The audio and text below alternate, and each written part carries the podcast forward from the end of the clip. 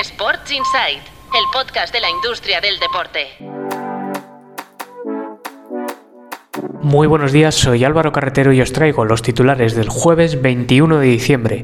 Arrancamos hoy con el Circuit de Cataluña, que ha cerrado la temporada 2023 con 600.000 espectadores acumulados. El recinto ha registrado un 91% de ocupación entre los 16 grandes eventos que ha acogido.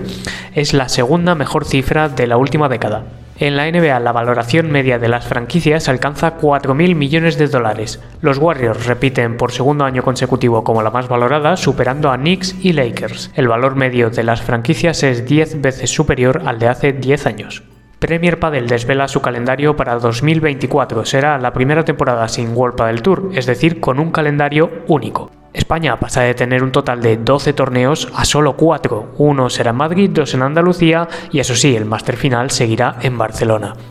ASICS vende la marca outdoor Hackloves al fondo de Hong Kong Lion Rock Capital. Lo hace por 63,4 millones de euros para concentrar su estrategia en el running. Y hoy, como cada jueves, nos despedimos con la respuesta a la pregunta de la semana que os lanzó Patricia. Os preguntaba qué cadena de gimnasios tiene un mayor ingreso medio por centro y la respuesta era GoFit, con 2,7 millones de euros.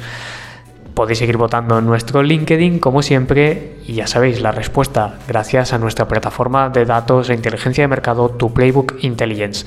Si queréis utilizarla y tener acceso directo a nuestras fuentes directas de datos, escríbenos a intelligence.tuplaybook.com. Eso es todo por hoy, yo me despido hasta la semana que viene, ya volveré con la Navidad en curso después de esta primera jornada de fiestas que se dice pronto, ¿eh? Mañana os dejo con la edición completa de Sports Insight, así que como siempre, muchas gracias por escuchar y disfrutar estas fiestas. Sports Insight, el podcast de la industria del deporte.